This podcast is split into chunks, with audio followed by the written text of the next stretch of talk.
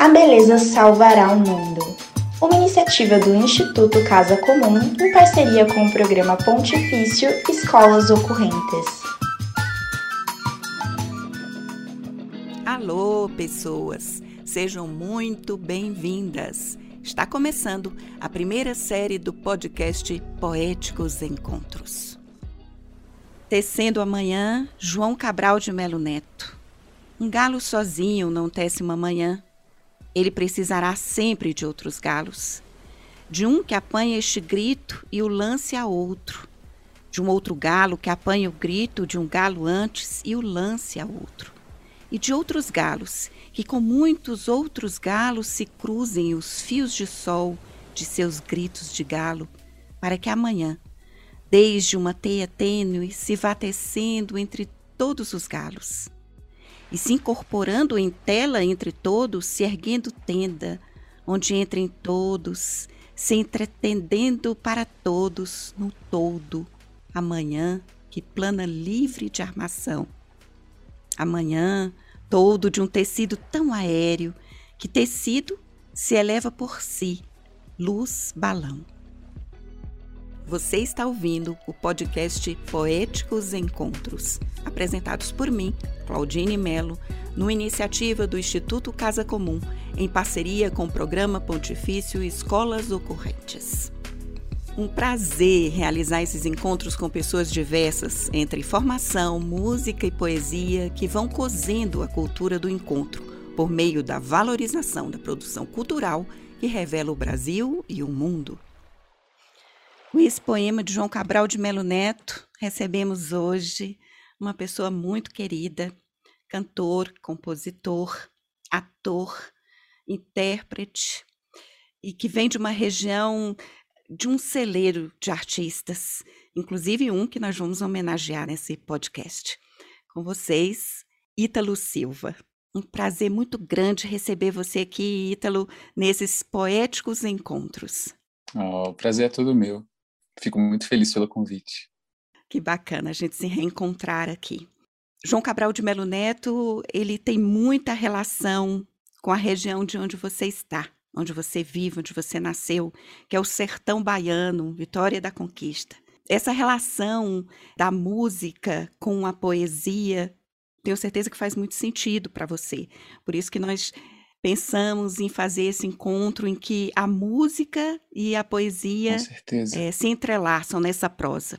E para isso eu pedi a você, né, que nós conversássemos é, sobre um artista que significa muito para nós, tanto para mim quanto para você, que é o Elomar Figueira de Melo. Verdade. É, e eu sei que você gravou umas canções especialmente para isso. Nós podemos começar com a canção e você diz por que da escolha depois?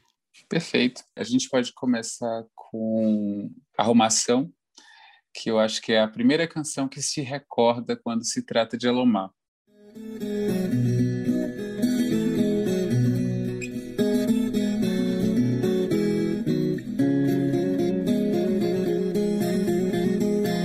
Josefina sai cá fora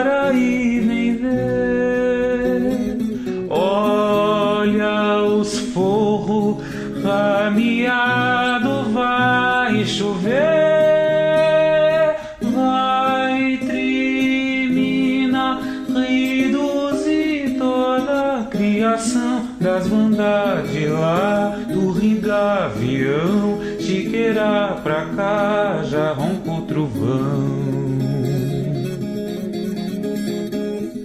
Tucatuia, pega o catador, vamos plantar o feijão no pó. Tucatuia, pega o catador, vamos plantar o feijão no pó.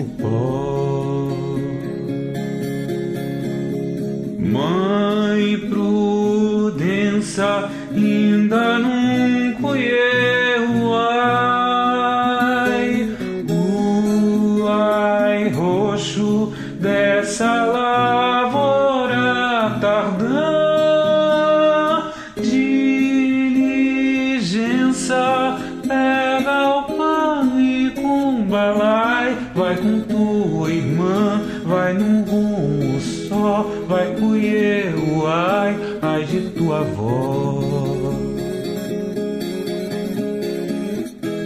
O tucatuia pega o catador, vamos plantar o feijão no pó.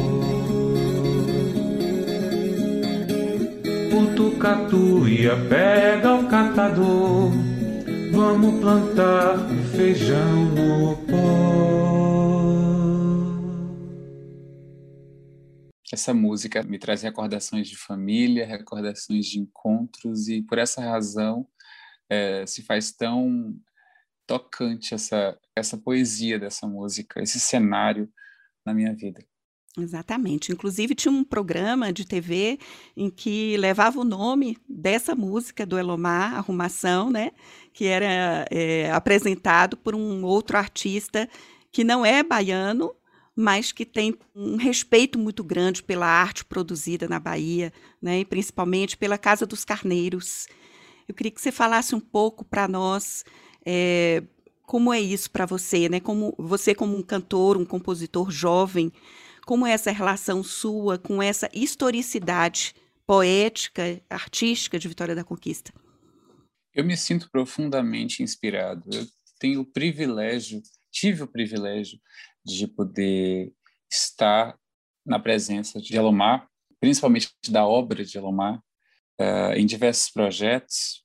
É uma coisa meio complicada eh, de associar inicialmente. Foi muito complicado de associar, porque eu cresci ouvindo Elomar. Né? Eu cresci escutando a, a, a, poesia de Elomar e de uma hora para outra me entender artista e perceber no meu trabalho reflexos de todas essas coisas que eu ouvi a minha vida inteira faz muito sentido, mas eu ainda, sabe, me vejo embasbacado analisando as voltas que a vida dá e como é bom poder presenciar este artista ainda em vida fazendo tanta coisa bonita. Exatamente. De uns tempos para cá, inclusive, principalmente por conta da pandemia, né, que atingiu todo mundo, inclusive o Brasil, e com a quantidade de, de mortos que nós estamos testemunhando, é, Elomar também se ressignificou de alguma maneira, porque ele tem se apresentado muito né, através de lives, é, promovendo prosas, e as canções também sendo apresentadas shows, em shows online. Shows. Exato. Isso. Eu tive o privilégio de fazer parte do coro uh, do concerto de Natal que ele fez e foi uma experiência incrível, como todas as experiências que tive a oportunidade de assim ter com ele. E foi muito estranho, né, ver Elomar interagindo nessas redes sociais. Eu digo isso porque ele é bastante é, é, é, sisudo para as virtualidades, entende? Ele realmente entendeu a, toda essa questão da pandemia como uma, uma coisa séria. Como artista, em sua necessidade de se expressar, ele sentiu a necessidade de quebrar todas essas barreiras para se fazer presente para com o público que o admira e o prestigia até os dias de hoje. Para mim também foi uma surpresa muito grande vê-lo nas redes sociais, mas ao mesmo tempo eu entendi isso, né? Vendo ele contar suas histórias, eu entendi que o artista tem essa capacidade também, né, de se ressignificar e se reelaborar e se adaptar a essas realidades, porque a cultura foi uma das áreas mais atingidas pela Com pandemia, certeza. né, pela impossibilidade de realizar shows presenciais, de captar recursos, em virtude de uma situação em que a saúde, precisarmos cuidar da saúde no Brasil, é, inviabilizou outros projetos. Mas nós estávamos conversando, é, eu fiquei pensando também que não só Elomar, mas outras figuras importantes da arte na Bahia também te influenciaram de alguma maneira, não é? Muito. Queria que você falasse um pouco sobre isso também. Perfeito. Eu costumo falar uma coisa que é muito verdade. Eu tive o privilégio de crescer em contato com a música. Eu tive o privilégio de ter um pai e uma mãe que entendiam que música é prioridade, que arte é prioridade. Então eu cresci ouvindo Caetano, ouvindo Gil, ouvindo Dorival Caymmi, sabe? ao mesmo passo em que ouvi Grupo Barros, por exemplo, ao mesmo passo em que eu vi Paulo Macedo, em que eu vi Gutenberg Vieira, em que eu vi Papalo Monteiro e tantos outros, que posteriormente tive a oportunidade de não só cantar junto, como defender canções deles em festivais e criar um vínculo realmente de amizade e parceria. É um celeiro, como você mesmo disse inicialmente, na Conquista tem um, um elenco artístico absolutamente inquestionável. A gente brinca, eu digo a gente, nós festivaleiros, né? nós viajamos o Brasil inteiro em festivais de música e nós costumamos brincar que a nossa cidade é muito bem conhecida a partir das músicas que saem daqui. Todos os sete cantos do país, o nome de, da nossa cidade, de Vitória da Conquista, é muito bem representado por todos esses nomes e tantos outros que surgem com belíssimas composições. Exatamente. Inclusive, nós temos aqui nesse diálogo contigo um poeta baiano, é, que é o Daniel Farias, que gentilmente é, também nos permitiu veicular algumas de suas poesias. Maravilha. E nessa conversa que nós tivemos, ele fala sobre isso, né, sobre essas influências, né, que viajam por toda a Bahia e que vai somando em talentos em prosa e verso. Então nós vamos é, ouvi-lo em uma dessas poesias. Peço licença para compartilhar do seu silêncio. Trago esse poema guardado dentro de algum tempo, sem escrita. Penso que toda presença é poesia, ainda que não se tome nota, desde que nos demos por conta do tempo da coisa, do indício ao alumbramento. Desejo que toda prosa possa prosperar para o que não for dito desejo que toda pausa possa enxergar além do movimento. Então, retomando, Ítalo, eu estava pensando também sobre um outro poeta baiano que me influenciou fortemente, com certeza você também, que é o Carlos Jeová, que inclusive faleceu Perfeito. agora em janeiro de 2021. Recentemente. Exatamente. Tem um, ele não só era poeta, como ele era dramaturgo. E tem uma obra dele que é, compositor impact... também. Compositor também, olha aí. Compositor também. Que maravilha. Você já gravou alguma canção do, do Carlos Jeová? Eu nunca tive a oportunidade de gravar nenhuma canção dele, mas eu tive a oportunidade de cantar uma canção dele em uma roda de homenagem a ele. Foi muito emocionante. Ele era uma pessoa muito querida. Que maravilha. Então, eu estou falando com uma pessoa que conviveu com Carlos Jeová. E o Carlos Jeová, ele tem uma, um, dentre tantas as obras, ele tem uma que me impactou, que é o Alto da Gamela. E ele, ele escreveu essa obra junto com Ezequias Araújo. E na primeira edição, que foi pela José Olímpio, a editora José Olímpio, de 1980, é, a, a apresentação da obra é feita pela Raquel de Queiroz. E ela diz assim: Não sou juiz de poesia, jamais ousei mas juiz de matéria sertaneja, isso eu sou. Poucas vezes encontrei, fora de Ariano Suassuna, João Cabral de Melo Neto, uma força da terra tão viva e violenta como nesse caderno de versos de vocês, nesse Alto da Gamela. Olha Coisa só linda, que né? apresentação é maravilhosa. Maravilhosa. É emocionante, realmente. E com isso, nós vamos recitar, então, um trecho do Alto da Gamela. No sertão baiano, de forças míticas e miseráveis, uma camponesa e seu marido esperam a chegada de um filho, Francisco, o novo Cristo. Como manjedora de sua chegada àquela terra de ninguém está a Gamela. Vindo pelas mãos de Santa, da mulher a paradeira, o menino recebe a visita de três magos da Caatinga, que lhe presenteiam com enxada, candeeiro, alavanca, foice e viola. Dias depois, o menino já sente as dores da vida levada no sertão esturricado e seco. Seus males apelam à cura dos milagres de Nossa Senhora dos Verdes, que nada pode fazer. Apelam a conhecimentos curandeiros da benzedeira da região, que nada resolvem.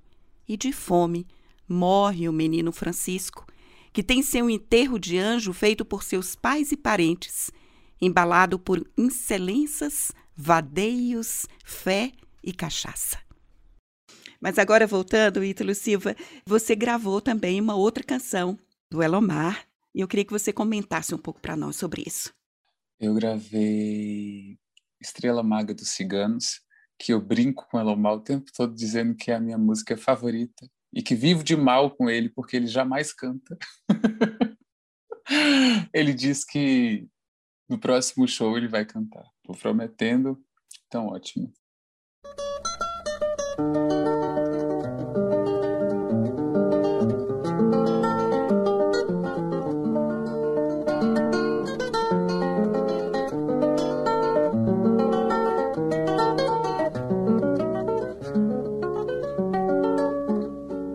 Eu vou deixar todas essas coisas aí de um lado. Já não tenho mais costado pros baques desse rojão.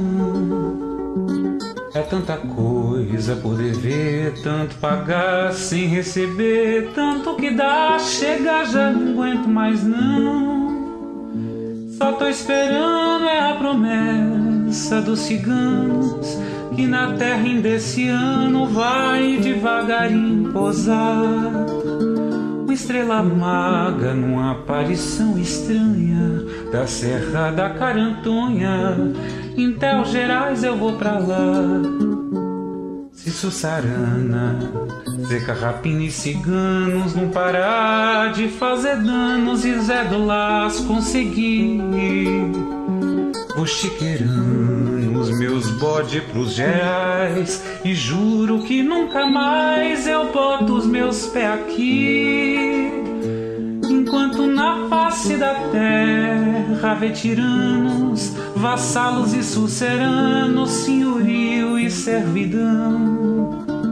Fico lá em riba, hospedado com os reis magos, nos caminhos de São Tiago, não boto os pés nesse chão.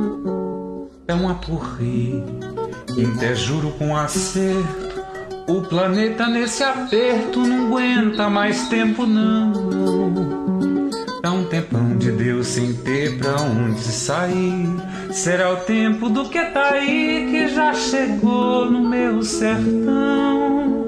Só tô esperando é a promessa dos ciganos que na terra ainda esse ano vai devagarinho pousar. Uma estrela maga numa aparição estranha da Serra da Carantonha. Em Tel Gerais eu vou pra lá.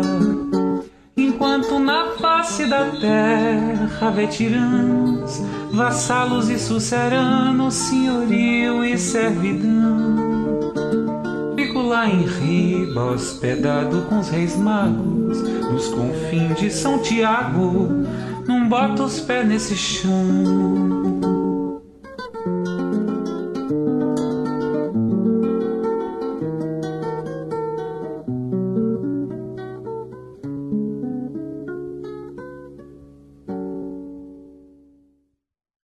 Elomar tem na obra dele recortes de diversos povos, né? Ele é um profundo observador do povo brasileiro, do povo sertanejo acima de tudo, e um grande historiador, porque ele retrata de situações, cenas, é, traços culturais que ninguém mais trata ou tratou. E nessa música eu não sei um quê de misticismo, um quê de, de mistério, sabe? Nessa música sempre me causou muito fascínio. eu me lembro que desde criança era a canção de Elomar que mais me chamava a atenção. E por isso, na primeira oportunidade que tive, em minha página de artista do Instagram, eu fiz questão de prestar essa homenagem a ele, que me comove com sua obra e principalmente nessa música. Que maravilha.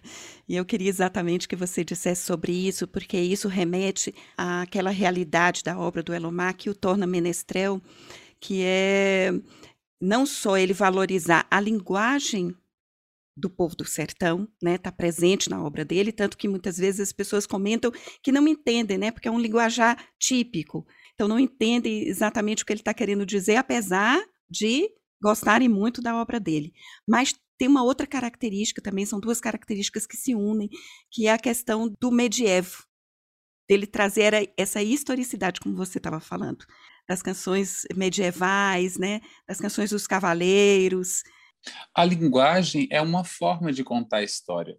A gente não pode ignorar isso. É, se você ignora essa questão, você precisa então ignorar também toda a discografia de Adoniran Barbosa, por exemplo, que passou toda uma vida utilizando da linguagem do subúrbio para ilustrar a obra dele, que é tão rica e tão importante para a história do samba nacional. Então, Elomar ele, ele tem muita propriedade nessa questão, porque ele valoriza a linguagem do povo esquecido. Isso é uma coisa muito forte, sabe? Ele dá a vez à voz dos calados. Isso é muito bonito. Isso é muito bonito e muito importante, né? Exatamente porque a gente quer reconstruir essa história brasileira, né? Recontá-la a partir de outros olhares que não uma narrativa única, como diz aquela autora Chimamanda Adichie, aquela autora nigeriana que eu gosto muito, ela diz isso, né? O perigo da história única, né? Quando você conta uma história a partir de um único ponto de vista. Ponto de vista. E, exatamente. Então, Elomar, ele nos traz isso, né? Ele coloca o sertão no centro das atenções, traz o sertão para o centro e desloca, né? Esse olhar. É, ele impõe a perspectiva dele. Exatamente. Então, por isso que é tão importante a gente estar tá, é, revisitando a obra do Elomar de alguma maneira e, ao mesmo tempo, abrindo a perspectiva da gente falar sobre isso. O Daniel Farias, que é o poeta que está aqui conosco, ele traz isso também na poesia dele, que é essa poesia que nós poderíamos dizer uma poesia protesto, no sentido de que ela está revelando um, outros Brasis, outras formas de olhar para o Brasil. Então é muito bacana a gente poder oportunizar que esse diálogo esteja acontecendo entre vocês. Desgosto diante do descaso do déspota desdenhando da dimensão dessa doença. Desânimo diante da descaração do degenerado desvirtuando dados. Desgastada democracia desfalece diante dos discursos ditatoriais. Displicente despreparo de desgoverno desnorteado, de serviço desprezível. Demônio, diabo, durando desgraçado, delinquente, desconhecedor de decoro, discriminador, detesta a diversidade, desbocado, debochado, demagogo. Discípulos da degradação difundida diante dessa decadência de direitos, delirando disparatados desatinos, deliberadamente defendem dinastias. Devotos dessa devastação deflagrada, deixam dúvidas de distúrbios. Doidos? Débeis? Desprovidos do discernimento do drama, da dor, da dissolução, do desmembramento? Duro desespero diário, distopia, drástica destruição dos desamparados, definhando devagar, deteriorados, desonra da discrepante desigualdade. Denúncias descortinam desonestidades dos delitos delatados, desmitificam, dizem dos defeitos dolosos, despautérios, devassando depravações, desqualificam. Desta dolente dormência despertaremos, desvencilharemos, dispararemos dardos. Do dia derradeiro dessa derrocada, descansaremos, depois de desmoronado. Elomar é conhecido como um bruxo mesmo. Talvez se relacione mais com a obra tão extensa e tão quase mítica mesmo, mágica, né? Eu tive uma oportunidade de, de, entrar em contato com ele uma vez. Ele foi na casa do, do meu pai, é, amigos em comum. Ele tinha um voo longo aqui em Salvador e muito tímido, assim, ainda pré-adolescente. Ele fiquei na sala pouco tempo com ele, assim, e ele falou: Ó, não fique na guitarra, não, vá pro violão, fique no, no instrumento acústico. E parece que foi uma maldição, eu só toco violão até hoje. A guitarra enferrujou e eu vendi e tudo mais. Mas tive esse curto contato, assim, tive mais contato com Xangai que é outro cantor também dessa, dessa leva, digamos assim, né, da região também, é, mas também muito pontual, assim, não sei se ele lembra de mim também. Mora lá nas sendas do meu sobrenome, sob a pele, a fonte, o meu sangue, em qual quilombo se esconde. Na raiz cantada, a palavra antiga, a voz sagrada, na força do vento, qual aldeia me responde? No risco do chão, na rasura da memória, na palma da mão, no silêncio da história. Habitam no peito o segredo, o começo e o fim. Tambor tribal vibra dentro de mim. Tambor tribal vibra dentro de mim. Então, retomando, Ítalo, tem uma outra canção também que você escolheu para nós. E eu queria que você falasse sobre isso também, assim que a gente ouvi-la.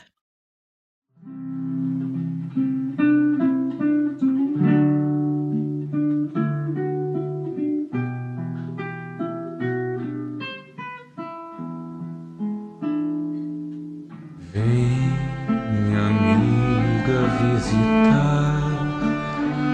terra, o lugar que você abandonou. Ainda ouço murmurar, nunca vou te deixar, por Deus nosso Senhor. Pena, companheira, agora que você foi embora,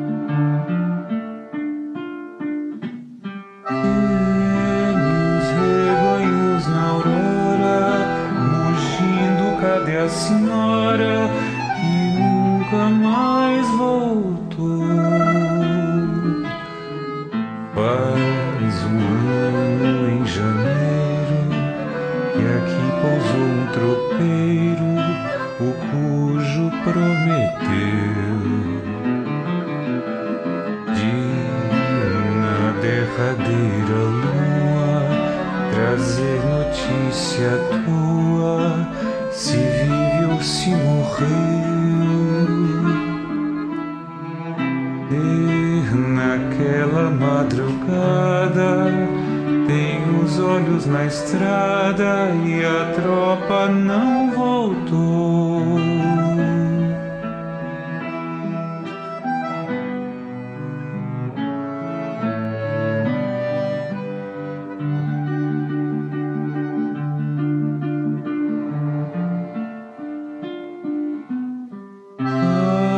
Senhor peço clemência, um canto de incença do amor que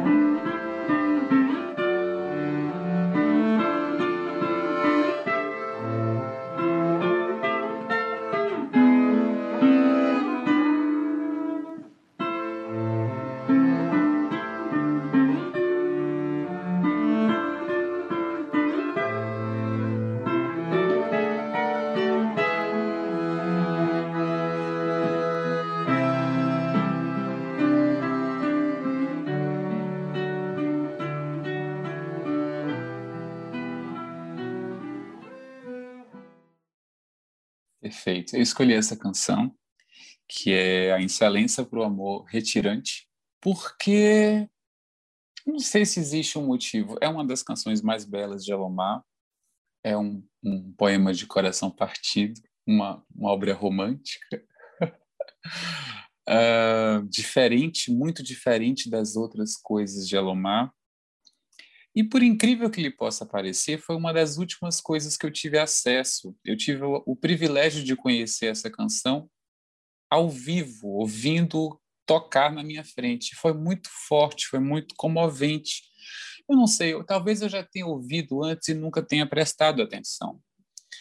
E aí, nos preparativos do show de Natal, eu fui convidado para integrar o coro e eu ensaiando com ele e tal, e ouvi-lo cantar aquilo foi muito forte. A música fica ficou marcada em mim. E eu falei, nossa, primeira oportunidade que eu tiver, eu quero pelo menos cantar um trechinho.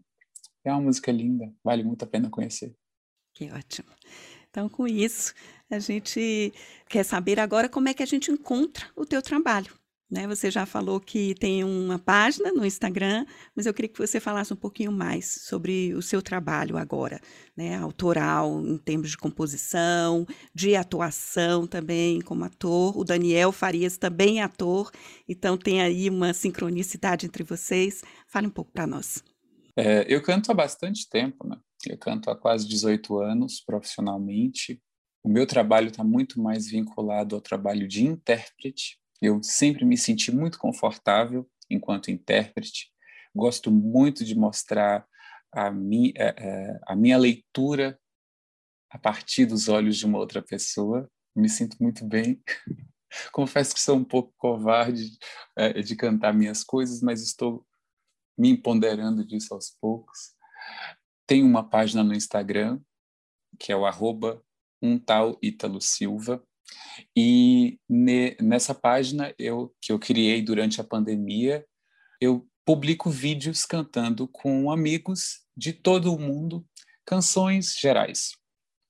Eu que sempre ouvi muito música e que sempre fui bastante eclético quanto à música, uh, partilho com as pessoas uh, esses duetos muito simples, mas muito afetivos que tive o privilégio de fazer nesses anos podemos dizer, sombrios, sombrios da nossa história, né? nesse momento em que a gente precisou se reinventar e se conectar com as pessoas de algum modo, até para viver e viver bem. Né? Uh, afora isso, uh, eu tenho planejado o meu primeiro disco solo, mas ainda está bem a princípio. Eu acredito que até o final do ano devo estar entrando em estúdio. Vai ser um EP com oito canções, dessas oito, três canções minhas, é um EP chamado Gaiola, e muito em breve vocês vão ouvir falar qualquer coisa a respeito dele. Que maravilha! Então, nós vamos ficar nessa expectativa, vamos ter uma outra conversa, certamente, para falar Por então favor. desse álbum autoral e das suas músicas, e certamente é, essa conversa vai continuar. Te agradeço muito por ter participado dos Poéticos Encontros e essa casa é sua. Um grande abraço. Muito obrigado, foi um grande prazer. Abraço. Você acabou de ouvir o podcast Poéticos Encontros, como parte do projeto A Beleza Salvará o Mundo, criado pelo Instituto Casa Comum em parceria com o Programa Pontifício Escolas Ocorrentes. Uma realização da multitude de projetos sociais e culturais. Agradecimento a Neca Setúbal, Silvana Bragato e Célio Tori. Nesse episódio, tivemos a participação do poeta Daniel Farias, que também é ator, cantor e compositor, e de Ítalo Silva, intérprete, ator, cantor e compositor. Curadoria da historiadora e educadora Claudine Melo. Roteiro e produção, Étnico Eduque e Consultoria Educacional. Edição e gravação, João Paulo Melo. Poéticos Encontros terá um novo programa a cada semana e vai ao ar pelo canal do Instituto Casa Comum aqui no Spotify. Mais informações no site institutocasacomum.org e nas redes sociais Facebook, Instagram, Twitter e canal no YouTube. Não deixe de conferir, curtir, compartilhar e seguir as redes. Até o próximo Poéticos Encontros.